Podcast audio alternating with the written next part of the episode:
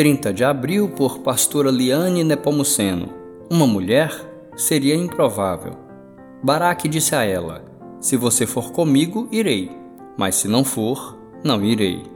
Juízes 4, verso 8. Pelos padrões humanos, Débora era uma candidata improvável para uma tarefa relevante. Ela, porém, tinha algo imprescindível: fé no Deus que a escolheu para liderar. Débora fez diferente de seus antecessores.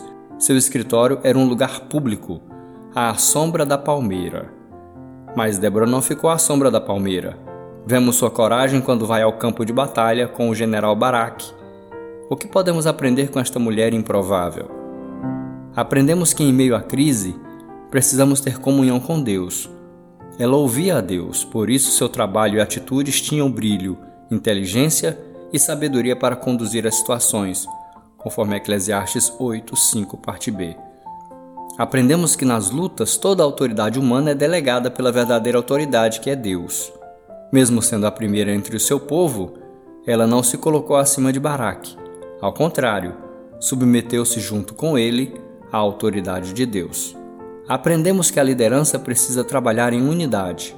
Na liderança de Débora não havia espaço para competição, mas para parceria e cooperação. Em sua poesia, ela destaca todos os que participaram da vitória: Baraque, o exército de Israel e Jael. E você? Quem tem dirigido sua vida? Você tem um chamado de Deus para um propósito. O que tem respondido a ele?